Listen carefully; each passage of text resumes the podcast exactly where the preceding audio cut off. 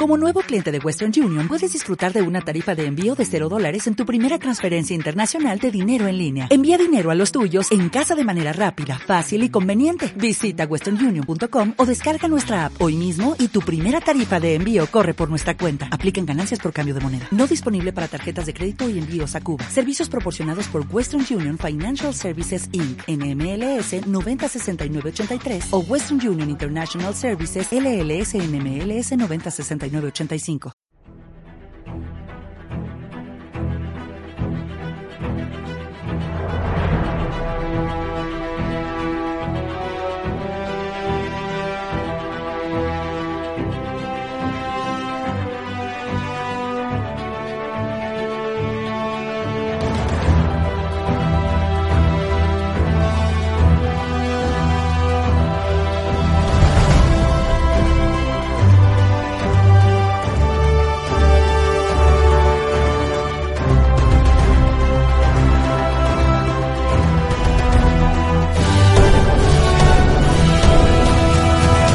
Muy buenas y bienvenidos y bienvenidas al segundo episodio de la tercera temporada de Comic Hunters Podcast, tu programa favorita y cada día el de menos gente. bueno, bueno, hacemos lo que podemos. Buenas, buenas, ¿qué tal? Aquí estoy con el profesor, don Javier, y hoy tenemos invitado de excepción. Tenemos a nuestro amigo, bueno, podríamos decir, el- a la cabeza de la mejor tienda de, de España de manga, ¿no? O- o- y de parte del extranjero. Hola, ahí con, con humildad, así me gusta. Buenos días, Bonico, Bonicas. Gracias. Gracias por la invitación, chicos. Un placer, un placer. Esperemos que además que se repitan más veces, por supuesto, ¿no? Esto es una cosa que tiene Cuando que... queráis. Eh, Soy muy fácil de liar. Pues ya, pues ya está. Nos, al- nos alegramos de ello y nos aprovecharemos de ello.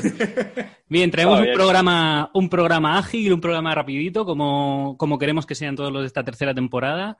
Y vamos a hacerlo de siempre. Vamos a hablar de, de obras que nos han gustado. En este caso serán Temujin, El chico de los ojos de, los ojos de gato, perdón, y Animosity. Y hablaremos un poquito de novedades. La sección de portadacas no va a venir en, esta, en este programa porque solo tenemos catálogo de previews una vez al mes y eso ya lo hemos hecho. Así Sí. que hasta el mes que viene nada. Es lo que tiene que la estructura estuviera pensado para hacerlo una vez al mes, pero ahora ya van a ser más de una. Entonces vamos adaptándonos como, como vamos pudiendo. Esto es una cosa natural. Y muy bien, pues nada, sin más, empezamos con las reseñas de lo que hemos leído. Empiezas tú, don Javier, Muy bien, Muy bien.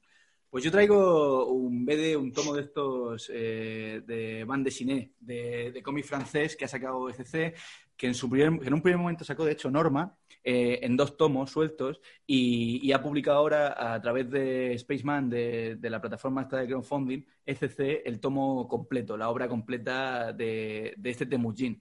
¿Qué es esto? Bueno, pues en primer lugar, eh, hablo de las características. El otro día me di cuenta de que comentando el, el cómic lo, lo hice un poco. eh, a veces me lío, me voy rayando, voy a ir de una cosa a la otra. Así que voy a empezar por las características físicas, el precio y demás. vale. Eh, estamos ante un tomo, ya he dicho, que es una obra completa, son 200 páginas. En una calidad estupenda, de hecho, lo ha sacado SC, eh, portada de tapadura, eh, todo color y, y, bueno, por un precio de 30 euros. Son 200 páginas. A lo mejor puede parecer un poco, pues eso, ya es un precio para pensarse en la cosa, pero bueno, merece mucho la pena, solo ya por la calidad de, de obra, calidad de papel, calidad de, de, de, edición en general, ¿no? Está muy bien. Lo que pasa es que está agotadísima, ¿no? Y confírmamelo, Dani, que está eso agotado. Sí, sí, sí. Eh, de hecho, salió en la primera edición. Eh, suele pasar bastante con las obras de, de Spaceman. Yo creo que para no pillarse, hacen más o menos, la, o sea, la, evidentemente la tirada del crowdfunding más un poquito más. Y, y eh, en cuanto se vende un poco más de la cuenta, se agota. Pero vamos, no, no los chicos de Spaceman no suelen tardar mucho claro. a la hora de reeditar.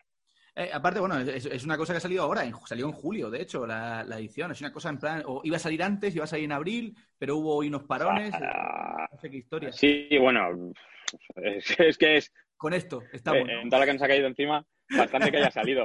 Eh, se, se, retrasaron cosas, se retrasaron títulos y la verdad es que ahora mismo estoy totalmente perdido. Me imagino que, que Spaceman, como todas, llevará retraso en, en, las publicaciones. O sea, y sé que ya tenía algunas obras que estaban retrasadas, como la de la de eh, Ferry y alguna cosilla más.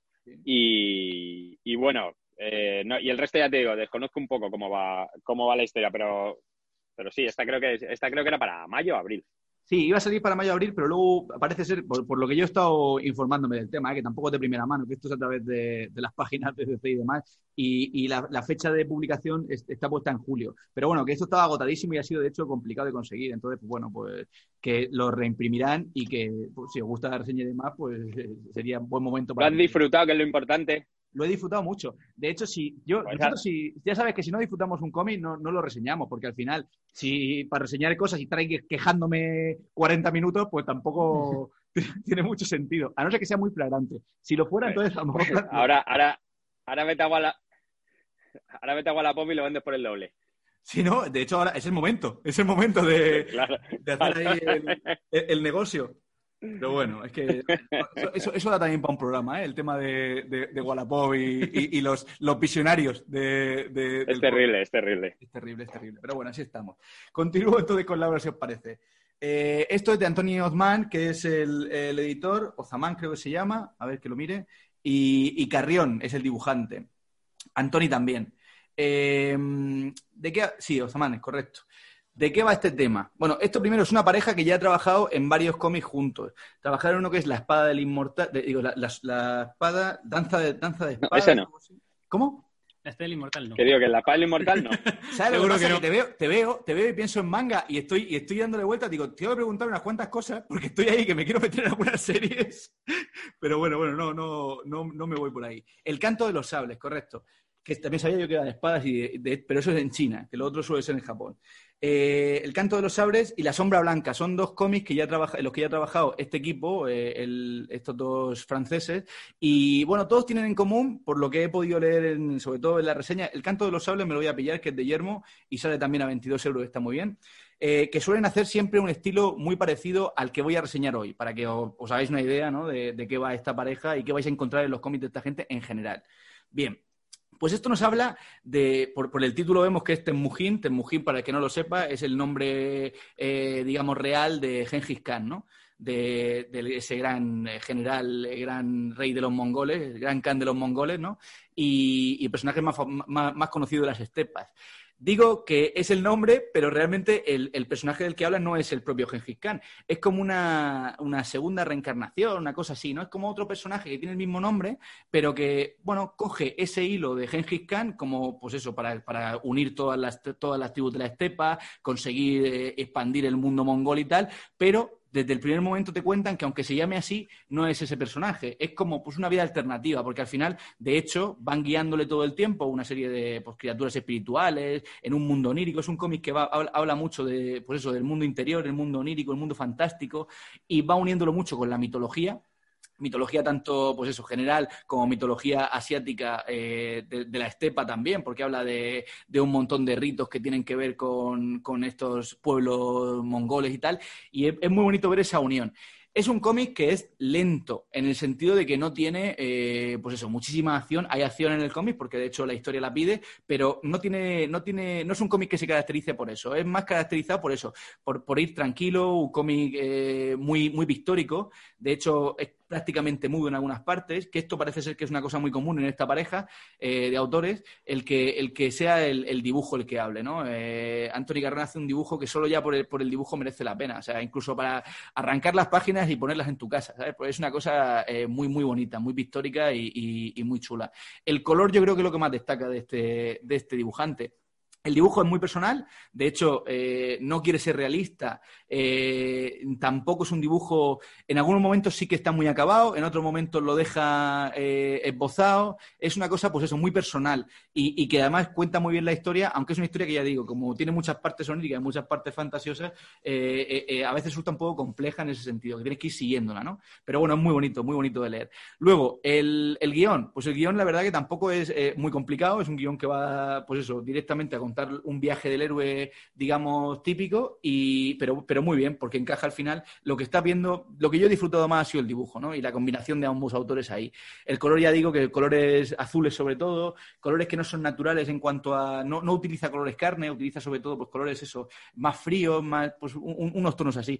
Y la verdad que, que es una obra eh, fantástica. Yo la he disfrutado un montón y la recomiendo muchísimo cuando vaya a salir. A mí me llamó la portada. La portada me parece una locura, también el dibujo de Antonio Carrión y es súper, súper bonita. Entonces, pues eso, yo solo por la portada, dice eso de, compra cómics por la portada, ¿no? En mi caso, pues este fue, fue algo así. Vi un poco el interior y dije, bueno, esto tengo que pillarlo. Y lo pillé en cuanto salió, pero vamos, eh, se va a reimprimir y lo recomiendo mucho.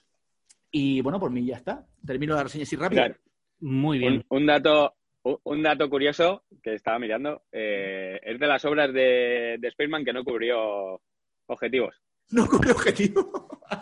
no, no, no, o sea, las, no, el proyecto se quedó en 4.200 que me imagino que, no cubriría, porque me suena que Spaceman lo suele poner sobre 6.000 o algo así para, para cubrir. O sea que, que lo que está guay es que si salió es porque Spaceman apostó por la obra, no, no por otro motivo. Efectivamente. Hombre, entiendo que, son dos autores consolidados. De hecho, yo leí en, la, en, en, lo que es el proyecto de Spaceman cuando lo sacaron que, que, fuera como fuera el proyecto iba a salir. O sea, que ellos lo tenían claro, que, que el cómic salía.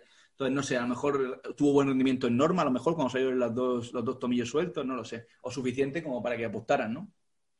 Puede ser, me imagino. Han acertado. ¿Qué, qué, es lo que tiene con diferencia de la, de la primera? Pues la primera eran los dos tomos sueltos y esto es el, lo que sería la obra completa, que son, pues se ve claramente que son dos capítulos muy diferenciados y, que al final pues estaba pensado para hacerlo en dos tomos, pero en uno funciona muy bien. Al final te hace un corte. Tiene material extra, ¿no? Me imagino, eh, ilustraciones y tal. Sí, tiene algo de material extra, pero sobre todo tiene una cosa que se me había comentar, lo comento ya, eh, que yo no había visto en muchos cómics, de hecho en casi ninguno. Tiene como unas partes en las que es solo una imagen, como una imagen, digamos, un dibujo sin, sin ni siquiera eh, digamos, como, como se, no, tiene paneles, ¿no? Es como un dibujo entero, la peisería, y, cuenta algo así como en, en, voz en off para explicarte cómo se va desarrollando la historia. Pero que es, eh, no sé, queda muy poético. Como una explicación de trasfondo, algo así. Algo así, pero, pero es que es súper poético el cómic. Es que, es que es lo que tiene, que es poético. Es todo el tiempo súper. te deja pues muy onírico, muy a la, a, la fantasía, un rollo así, ¿no? O sea, hay que leerlo para, para, para entender lo que estoy explicando porque es complicado de explicar. Entonces, pues, así que, pues eso. creedme lo que os digo. Bueno, a ver, parece que hemos perdido a Dani. Ahí está, ha vuelto. Bien, pues don Daniel Coronado, eh, adelante, cuando usted quiera su reseñita. Bueno, bueno, pues yo voy a hablar de, o sea, más, más que de un manga, de, un autor y, y, de el momento en el que estamos viviendo, ¿vale? O sea, para, para todos los viejunos como yo, estamos viviendo un momento muy guay, porque por un lado, eh, hay editoriales que están apostando por traer autores clásicos y, manga que no, se ha traído hasta ahora, o autores que se han traído pero no han funcionado. y, además tenemos la suerte de que ya hay una madurez en el mercado del manga que hace que estos autores tengan eh, una cuota de mercado y de ventas muy guay y suficiente como para que se siga apostando y se dé a conocer. Que eso sí que es verdad que, antiguamente, pues por ejemplo, a mí me ponías cualquier tipo de clásicos de estos y, era el primero que te lo tiraba a la cabeza, porque es, un tipo de narración muy distinto, es muy, muy escuela de Tezuka todo. Eh, al final era el señor que llevaba ahí toda la vida y el que estaba partiendo la pana. Entonces sí que es verdad que, todos los autores de, de mediados del siglo XX pues bebían todos, todos, todos de, de Tezuka o de, o de alumnos suyos y, bueno, hay que hacerse, pues eran historias, es verdad que las historias son bastante knife dentro de lo que, dentro de todo el terror o todo lo que le te puedas inventar, eh, pues evidentemente en Marvel o en DC vemos exactamente lo mismo, que, eran historias, pues eso, imagínate el Batman año, el Batman clásico, ¿sabes? Pues las primeras historias de Bob Kane eran pues el, malo de los plátanos, pues yo que sé, no era... Efectivamente. Muy, muy retorcidos, muy retorcidos no eran, pero bueno, eh, ya os digo que está muy guay porque se están recuperando un montón de obras de Tezuka, un montón de obras de, de Moto Hayo, que es una, la autora de Soho brutal, que, eh, no, no, había nada en nuestro país, muchas autoras de, del grupo del, del 24. Y bueno, tenemos aquí el que, del que voy a hablar hoy es de, del chico los ojos de gato, ¿vale? Es de, de Kazuo También lo he elegido un poco porque creo que para la gente que, nos esté escuchando es, un, algo que te puedes llevar. O sea, es, es, afín un poco a lo que es eh, eh, cómico europeo, línea clara y demás. Bueno, eh, Kazuo es, se le conoce como el, padre del terror japonés, ¿vale? Para que os hagáis una idea. O sea, mm, no está mal, ¿eh? Es, algo así como uno de los, de los alumnos de, Tezuka. De hecho, se lleva muy, muy poquitos años con Tezuka. Eh, es, es otro de los que es autodidacta, que empezó leyendo revistas y, copiando y calcando y repitiendo y repitiendo y repitiendo. a, base de eso, estos tíos eran unas máquinas. Encima, eh, hay una cosa que tienen todos, todos estos autores en común y es que eh, empezaron, digamos que su desarrollo personal se vio después de la posguerra. Después del final de la Segunda Guerra Mundial, cuando Japón empieza con el desarme y tiene todos los problemas, además de, que les habían eh, dejado caer los dos pepinos que les dejaron caer, que les destrozaron tanto anímicamente como, como a nivel económico, hay que, hay que tener en cuenta que Japón venía de ser la mayor potencia en, en Asia durante los últimos 30-40 años, que de hecho se atrevió a atacar a Rusia directamente. no, no, no, no, solo atacar, sino a ganarle una guerra. O sea, quiero decir, los, japoneses no, no, eran bromas, ¿eh? La única potencia colonial fuera del ámbito, o sea, dentro del ámbito asiático, la única potencia colonial, Japón, nada de bromas. Pues, pues aquí lo bueno que, te, o sea, si, si ves las obras, si empezáis a ver obras de estos autores y de esta época, mola mucho, uno, porque todos trabajan mucho en lo que es el género de, de, las el, terror, las deformaciones, todo que viene, claro, de repente imaginaros que empiezan a nacer niños, claro, imaginaos que empiezan a nacer a, gente deformada, mucha gente con, malformaciones o, sin miembros o, con defectos que acaban muriendo. Entonces, todo lo que, todo lo que veis esa parte de, terror japonés chungo, con monstruos deformados y demás, viene, viene de esta época. Bueno, pues este señor es el primero, ¿vale? Creo que se llevaba como 15 o 20 años con, Tezuka, que, realmente en esa época no era tanta. Y, bueno, el chico de los ojos de gato, pues viene a ser un hijo, un niño que es hijo de, un demonio, le dejan en, en, la, en la tierra y el chaval lo que quiere es sobrevivir. Entonces, pues lo que pasa que tiene un problema y es que es un demonio, o sea, es un monstruo. Ese es, si, os, si os recuerda mucho, si conocéis a... Eh, sí, sí, es un poco putadilla. digamos, digamos que él intenta ser bueno, pero como es tan feo y, a todo el mundo le produce terror, le acaban puteando. Entonces, al final, siempre acaba. Eh, Lo suyo. Eh, pues él acaba vengándose de los humanos y acaba, acaba aliándose con los monstruos, con yokais. Recuerda mucho, no sé si conocéis a, a Mizuki, que es como el padre de también un poco del el, que ha hecho todas las guías de los yokais y tal. Eh, tiene una serie muy, muy famosa que se llama eh, de, eh, Gege, Gege Kitaro, que, no. sé si os suena. Bueno, pues ese ah, es alumno de este. Ah. Pues él es, él es alumno de este. de hecho, es más, si, si os fijáis, para que os hagáis una idea del estilo de dibujo, ¿vale? es pues como Mizuki o todo lo de, por ejemplo, eh, eh Maruo, todos estos, o sea, todos los, o todos estos, el tipo de dibujo bebe de este señor. Solo que este señor empezó a hacerlo como 20 o 25 años antes. Entonces, bueno, ¿qué tiene de guay? Son dos tomos completos, o sea, son dos obras, es una obra completa de dos tomos, de 22 euros, eh, con una edición muy, muy guay por parte de, Satori, que también es una cosa que mola mucho, que son editoriales nuevas, que están haciendo un producto de mucha, mucha calidad. Eh, tiene... Hay mucha editorial buena, ¿eh? Que está trayendo cositas serias. Sobre todo que las editoriales pequeñas, eh, por lo general, están, bueno, están pescando muy bien y están trayendo, se están desmarcando muy bien y a mí lo que está publicando tanto Tomodomo como, como Satori como Quaterni me gusta mucho porque es material clásico, sobre todo que trae de, la revista Garo, que era una especie de fanzine que, había en la época, que era un fanzine alternativo. Y, luego, o sea, luego son la gente con más nombre dentro de lo que es el, mercado. Y, de hecho, mira, para que os hagáis una idea, eh, una de las, de las ayudantes de, de UMED durante muchísimo tiempo fue Rumiko Takahashi, ¿Mm? que es la, autora de Rama y de, y de Lamu que reeditan ahora. O sea que, para que veáis un poco que aquí se empezaba en un lado y luego ya iba saliendo por donde saliera.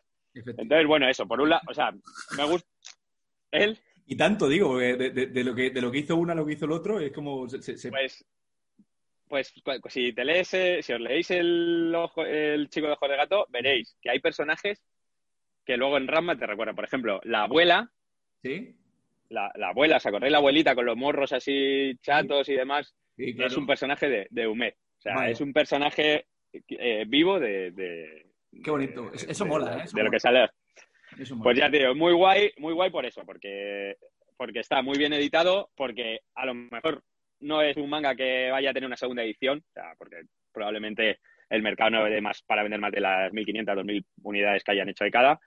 Y porque, bueno, al final es un poquito de historia del manga que luego te hará entender muchos de los autores que vayas pillando más adelante y verás que bebe de aquí.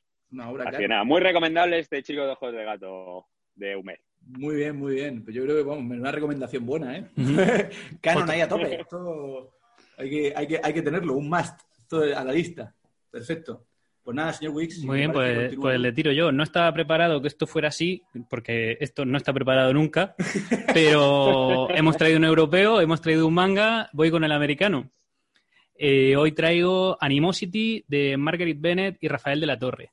Creo recordar que yo ya hablé cuando salió, esto es el tomo 3, yo hablé cuando salió el tomo 1 aquí en el programa. Lo que pasa es que desde entonces yo, yo he oído a gente decir que es que esta serie es, repetitiva, eh, que me cansa, que me está contando siempre lo mismo y para mí nada más lejos de la realidad. Quiero decir, a mí esta serie no deja de entretenerme con cada número. Y, yo no sé si esa gente que dice que aburre es que van a ritmo americano y van mucho más avanzados que esto, pero hasta ahora a mí no me lo parece. Entonces, por eso quería, quería comentar un poco eh, cómo va la serie. Para quien no lo sepa, eh, Animosity eh, está protagonizada por Jessie, que es una niña que va acompañada por su perro Sandor.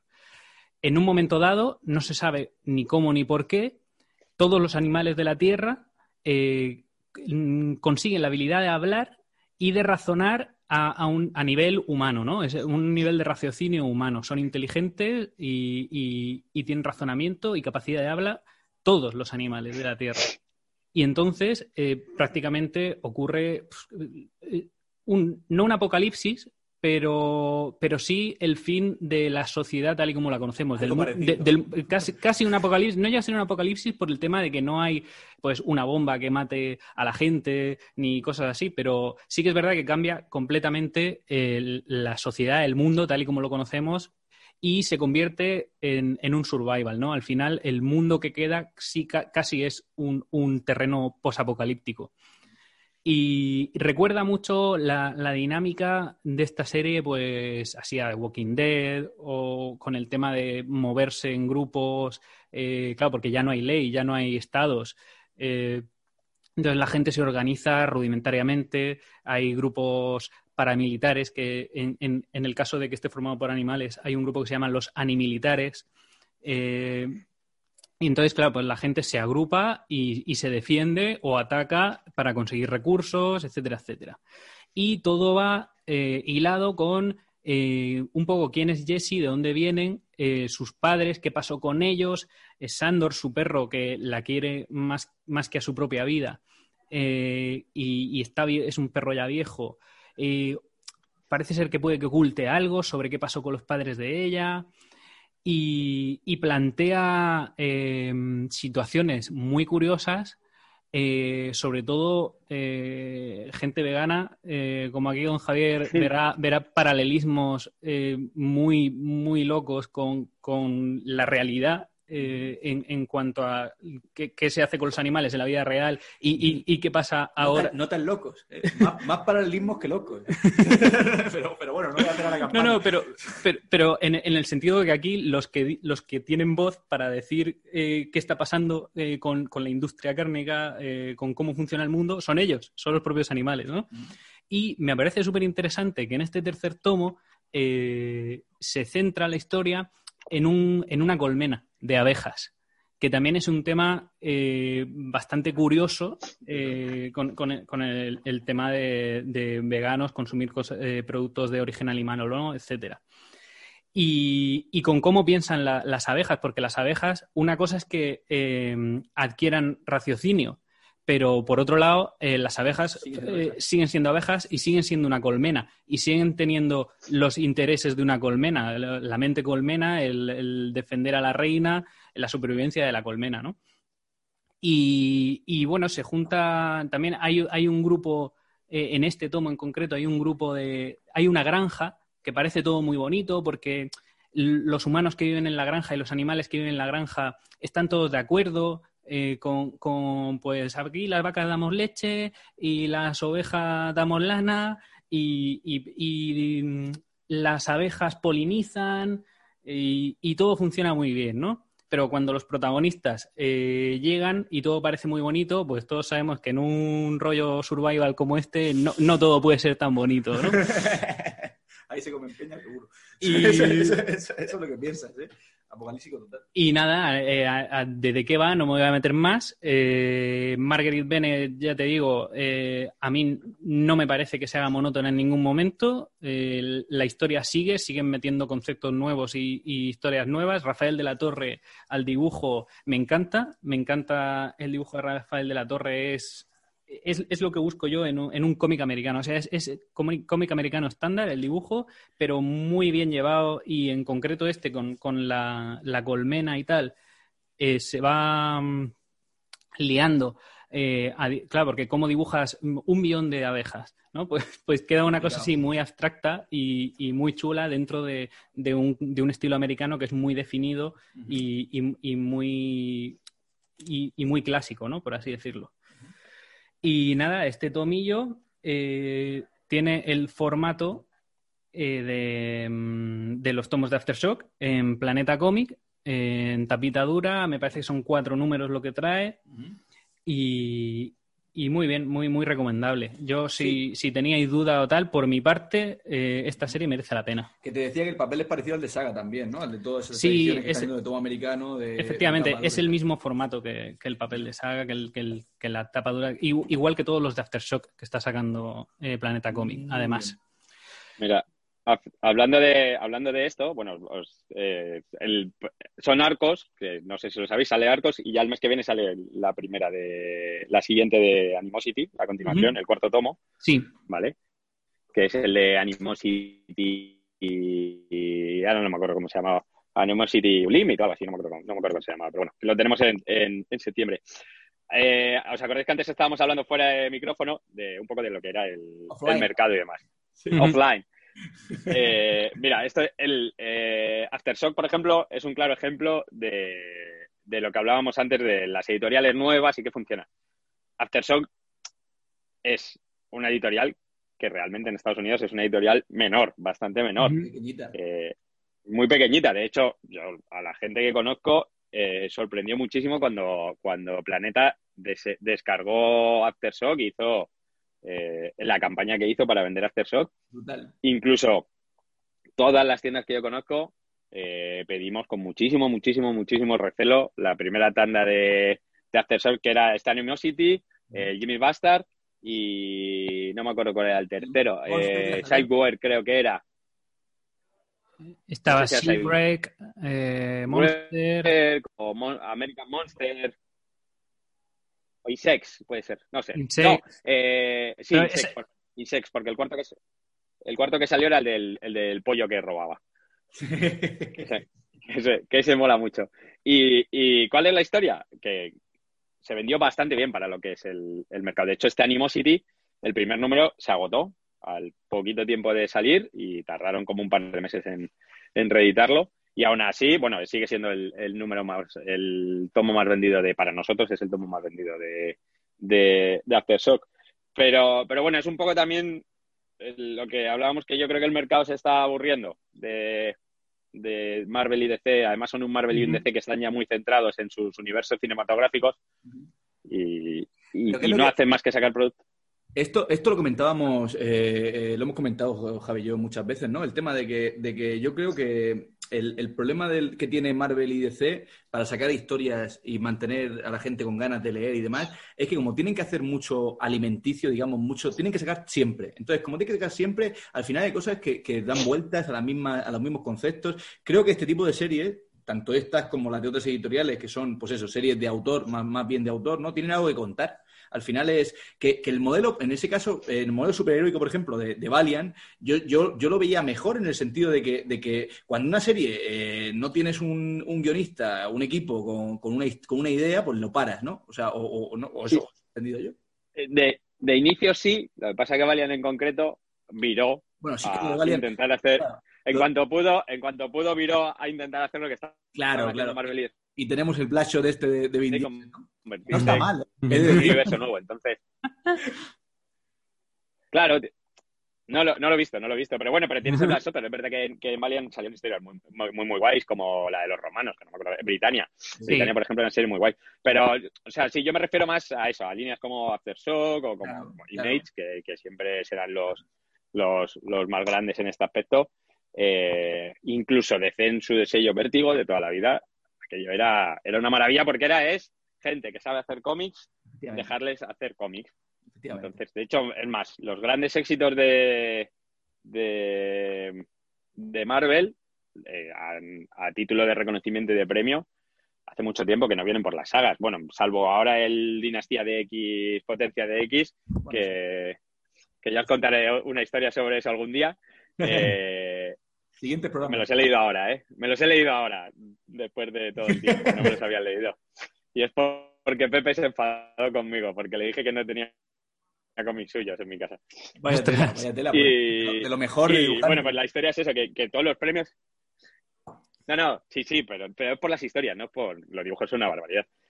La historia, ¿qué les viene? Por, les ha venido por la visión, les ha venido por... O sea, todo por, por arcos, por historias cortas, por arcos cerrados, que es lo que decís vosotros, que cuentan algo y que muchas veces, si cambias a la visión por un tipo que trabaja, un oficinista, eh, y su mujer ama de casa en los años 50, funciona exactamente igual.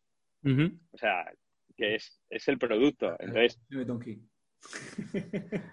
claro, es, es un poco, es un poco eso. Entonces, esta gente está centrada en vender, eh, en vender, en vender todo el rato lo mismo. ¿Qué es lo bueno?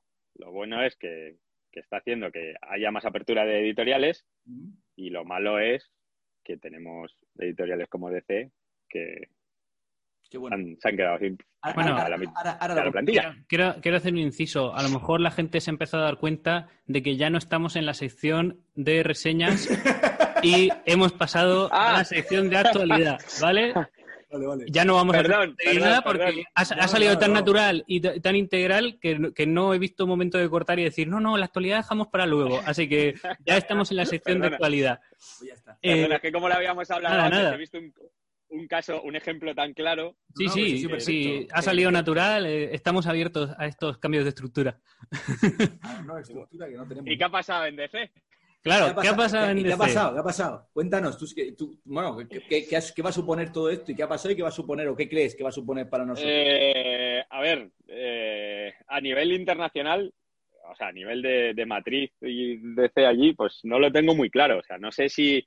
A ver, eh, DC lleva muchísimos años, eh, siempre han estado más o menos a la par luchando DC con, con Marvel, pero en, los, en las últimas, en la última década, incluso en las últimas dos décadas, eh, Marvel ha pasado por la derecha y ya con la creación de todas las series eh, de los universos de, Netflix y demás, que ha conseguido, una cosa que DC no ha conseguido, que es darle peso a sus personajes secundarios. O sea, tenemos por un lado una editorial que tiene cinco personajes e intenta todo el rato explotar esos cinco personajes y cada vez que se sale un poco del tiesto, la lía.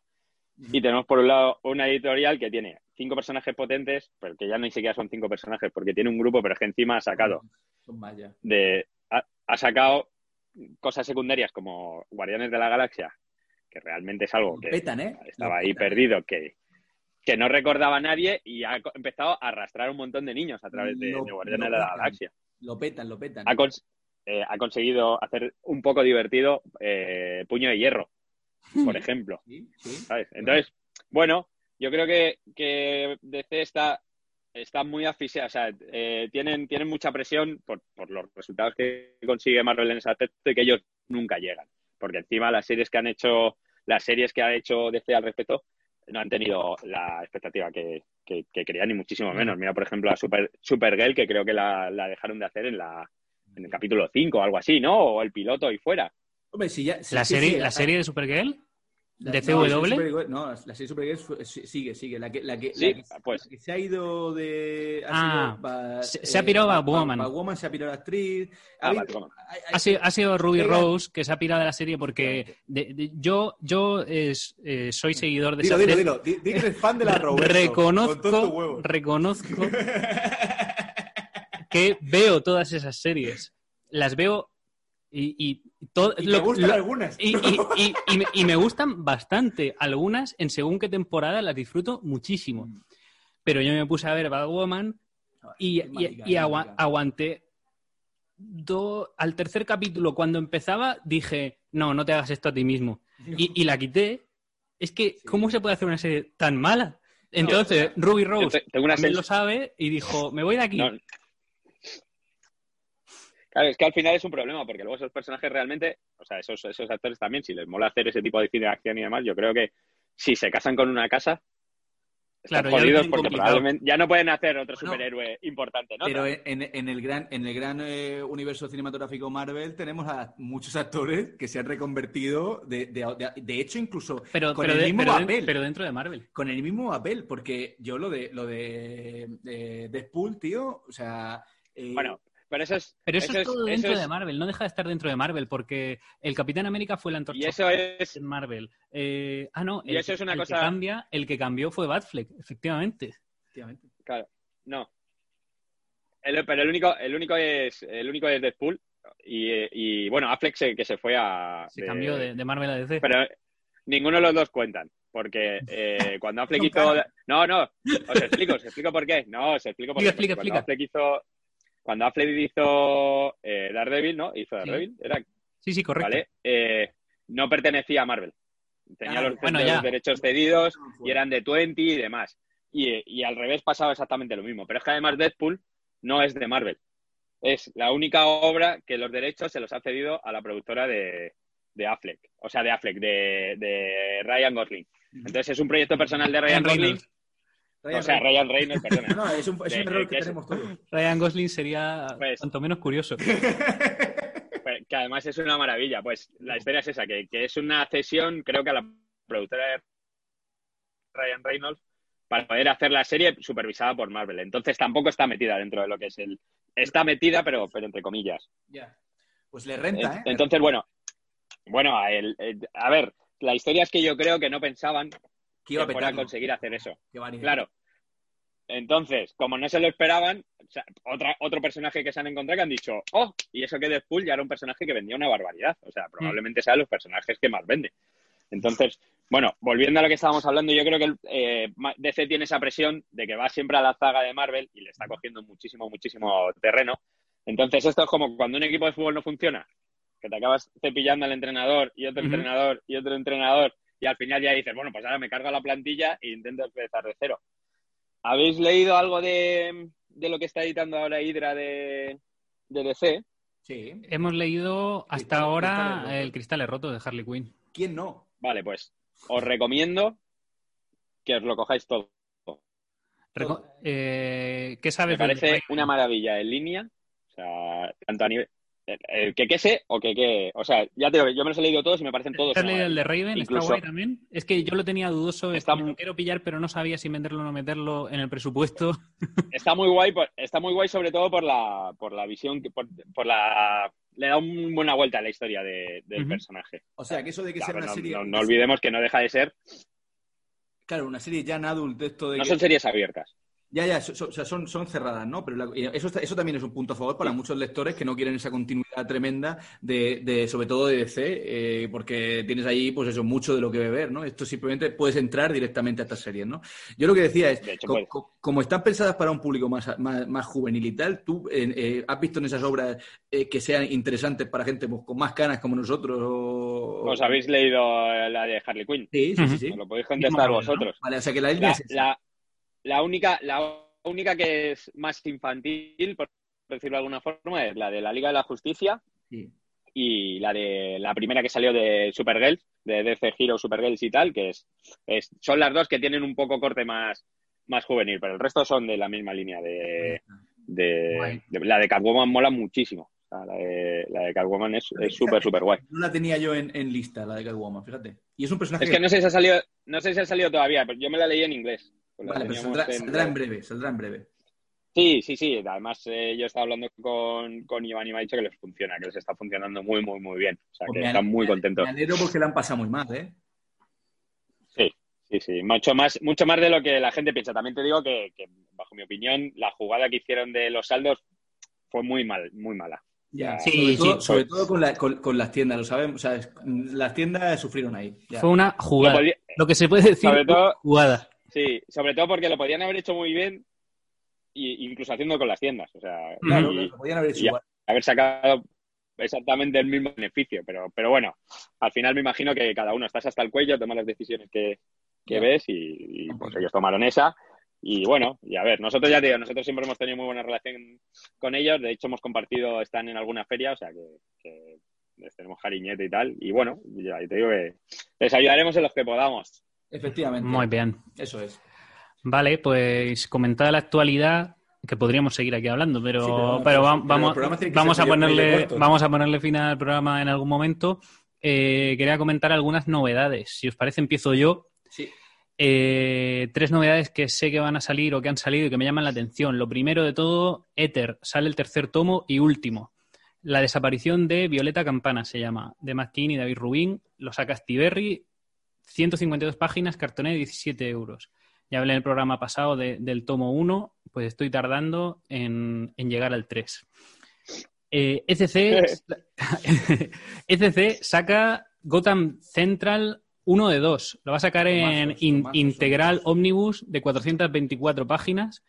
Ed Brubaker y Greg Ruca eh, dándolo todo, 37,50. Esto es. eh, eh, yo. de- esto es para pensar solo el precio, pero la serie merece muchísimo la pena. ¿eh? Es de lo mejor que, que se ha hecho de, dentro del universo eh, de C y tal, en, en tonos eh, oscuros y, y serie cri- Es que son criminal. Brubaker es y. Brubaker y Ruca. o Sí, sí, sí. O sea, es una, una pareja demoledora. Y Sin cogerse el último tomo. Importante. Sí, El último tomo que hicieron fue un refrito de mierda que se inventó CC, ¿vale? Ese os lo podéis saltar. Está fuera de canon. ¿Qué más? ¿Qué más? También me ha llamado la atención. ¿Te acuerdas de aquellas portadas guapísimas de Deceased and Killables Sí, que, serán que, de- que fichábamos por ahí por, Sí, de- por ¿cómo los previews? Eh, No, sigue tú, ya lo, lo pienso yo. bueno, pues eh, que ya está aquí. Eh, lo, lo han llamado Decesos Inmortales. Van a ser tres grapas. La primera tiene 32 páginas, 3,50, sale en septiembre. Y es la portada esta, que es toda blanca, que aparece como el- la diadema de Wonder Woman y así como, como su cara en un fundido a blanco, Sí. así zombificada. Esa portada está guapísima. Pues eso va a caer, ya te lo digo. Y, y esas son las tres cosillas que he visto yo así que me han llamado más la atención. Ya tenemos. Yo no, yo como traje las novedades de la semana pasada, no tengo nada Vale. que comentar. Bueno, repetir que ha salido el tomo de, de Berlín de integral de Actiberri, 30 pavos, y que es una pasada y que es una obra, un- una cosa que tienes que tener en tu comisteca y, ya está. Y lo repito, ahí está, Actiberri a tope. Y de, y de Astiberri también el Bone integral. Efecti- muy molón. que de hecho salió antes, efectivamente. Salió, fue- han sido las dos apuestas de estas que todos sufrimos muchísimo en Twitter cuando, cuando colgaban de una página el tomo para que viéramos que no se despegaban. ¿no? Y decía, Ujú. estos cabrones, no, no hagáis eso, que, que de verdad que es, un sufrimiento. ¿eh? Es un trabajo bien hecho ese. sí, sí, Y muy guay, además. Ujú. Bien. Y, y ya está. Y Dani, si tú tienes alguna novedad que quieras comentar, algo que ha salido, algo de manga. Sí, yo, yo tengo tres cosillas que quiero que la gente, que la gente vaya conociendo y que apunte. Primero, Cantina de Medianoche. ¿vale? Un, un- un cómic maravilloso en el que es, es, eh, línea clara, se llama, eh, bueno, eh, muchos lo conoceréis por Tokyo, por Tokyo Stories, que es una serie que ha salido en, en Netflix, que En trata Netflix. de un tipo que tiene un tipo que tiene un, un bar tradicional, un tipo de bar tradicional en, en Japón, que lo que de lo que se trata es que el cliente llega allí y el, y el camarero, o sea, el cocinero en este momento, el chef, eh, eh, como que intuye qué es lo que le puede venir mejor al cliente y se lo co- cocina. O sea, el cliente no pide nada. El, Igual. el- chef tiene dos o tres platos y te lo cocina y te lo prepara en función de cómo vea. Pues esto trata sobre una cantina con, que- con esas características que abre a las 12 de la noche. Entonces, eh, todo el tipo de clientela que entra es pues, gente de noche. Pues mola un montón. Son un montón de historias cortas que te, que te, que te va reflejando un poco lo que es la, la vida, la vida nocturna y un poco más, eh, más Oscura. mm, oscura de, de, de Japón. Y es muy guay. Son historias cortas y, y bueno, lleva tres tomos de Astiberri también, que, que tiene poquitas cosas, pero las cosas que tiene son muy, muy finas. Y vamos, además, si alguien se lo quiere hacer y, y lo quiere y le quiere echar un ojo, que no se va a agobiar porque sale eh, un tomo más o menos al año. O sea que una cosa que puedes tener ahí. Muy asequible. Además, tengo entendido que si pillas el 2 o el 3 tampoco hay problema, ¿no? Correcto. Hay personajes que se van repitiendo o hay historias que van avanzando, pero son es totalmente independiente. O sea que por eso no hay ningún tipo de problema. Apuntamos la cantidad. Luego tenemos, para mí, unos que son mis favoritos, eh, Fandogamia, que todo lo que editan es muy loco. Pues han, han- han licenciado una serie que se llama Gaikotsu Sotenin Ondasan, ¿vale? Donde vamos a ver las historias eh, del día a día a lo que nos tenemos que enfrentar los tenderos. Oh, De una forma muy, muy divertida, muy molona. Y, y bueno, es, el tendero además es, es bastante particular. Eh, sale en breve, sale en octubre. Y esto es, es para. Es muy, muy divertida. Tiene una serie de anime también que le podéis seguir. Y lo último, y lo último que esto, por favor, apuntaros. Todos los que sois de mi generación lo vais a entender perfecto, perfectamente por qué lo traigo. Y es el o a o a o a o a o ¿eh? Por fin tenemos una reedición en condiciones de Oliver y Benji, ¿Esto hace Capitán cuánto, Subasa. hace cuánto que no salía esto? Pues muchos años, ¿eh? Pues eh, eh, no sé, no te sé decir exactamente eh, cuándo es el, el, eh, la primera edición de la que sacó Glenat, pues eh, ahora mismo te lo digo. Era es más- del 2003. Eso es, era una pregunta retórica en plan, hace ya por lo menos casi 20 años. Pues sí, 2003. 15, 17, unos 15 años, 17, pero bueno, hacía mucho tiempo que no se podía conseguir la serie, pues porque, como sabemos, eh, Glenat tuvo un trágico final Pues ya ves. y, todo el cariño que y, y nada, tiene cosas ahí muy molonas. Bueno, pues esta serie además la van a sacar aprovechando que es el 30 aniversario. Eh, sacan ya en un formato grande, con todas las historias recopiladas. Eh, no tengo muy claro, lo tengo que investigar, eh, si, si va con, con la continuación, con la parte de, de Road to Mundial y demás, que es cuando Oliver juega en el Barça y demás, que es por todos sabidos, que ya todos pasan a las ligas profesionales y demás. Sí. Pero si te digo la verdad, no tengo muy claro hasta dónde llega. Eh, son 21 tomos, saldrán a partir de la semana que viene, están todos en el mercado, con, son tomos dobles, o sea que el, el precio son, son 12,95, que está bastante bien para, para un tomo doble. Y nada, todos, todos los jóvenes que hayamos no aprendido a jugar al fútbol, como es el caso mío, Eh. nada, lo único que me gustaba de fútbol era la serie. No pues nunca- ahí, ahí la tenemos. A no jugar al fútbol os gano. Pues- Así que nada, y estas cosas son para apuntar, chicos. Y pues ya sí. está. Aquí. Muy bien. Todo. Pues nada, vamos cerrando entonces. Eh, antes de acabar, me gustaría eh, comentar para próximos programas. Tenemos pensado ya de tiempo eh, hacer un programa un poquito más dedicado a saga. Sí. Eh, hablé con Derredondo, arroba Derredondo89 por, por Twitter, y me dijo, te tienes que leer el 9, efectivamente tengo que leérmelo. Y de, y de, y de hecho, en cuanto me lo lea, que me lo voy a pillar este mes, y, y hagamos relectura, y don Javier también, nos hacemos un programilla de, de saga eh, cuanto antes. Y, Con- so- y sortearemos alguna cosilla también. Ahí con sorpresilla, con sorpresilla. Y nada, poco más. Eh, comento las redes sociales. Sí. Eh, y dónde pueden escribirnos y podéis- insultarnos solo por correo, dijimos. Sí, insultos por correo. Eh, comentarios de todo tipo por iVoox. En Twitter somos arroba hunters barra comic. En Instagram Comic Hunters Podcast. Daniel Coronado eh, es arroba Daniel Coronado T. Aquí el profesor Don Javier es arroba comic profesor y yo soy arroba SRHUIX, señor Wix. Y ya está. Pues nada, agradecimientos. Agradecer primero a Dani haber estado aquí con nosotros. Ha sido un placer. Un placer, chicos. tenerte ahí con Un nosotros. placer. Y bueno, Cuando, sí, sí. De, de hecho, no te preocupes que, que esto va a ser va a ser más a menudo. cuando- no, es, es que se corta, digo. Ah, vale, vale, vale. Digo, queráis. digo- digo que, que te apuntamos para siguiente. Hablamos y, y- y lo hacemos porque esto ha sido estupendo. Sí, yo me lo he pasado muy bien. Esperemos que, nos- que tú también. Y nada, nos vemos en, en próximos. Sí, en próximos que serán en breve, porque va a ser esto en principio dos veces al mes. Ya veremos cómo va saliendo. Muy bien, pues hasta luego. Chao, chao. Hasta luego. Every day, we rise, challenging ourselves to work for what we believe in. At U.S. Border Patrol, protecting our borders is more than a job, it's a calling. Agents answer the call, working together to keep our country and communities safe. If you are ready for a new mission, join U.S. Border Patrol and go beyond. Learn more at cbp.gov slash careers.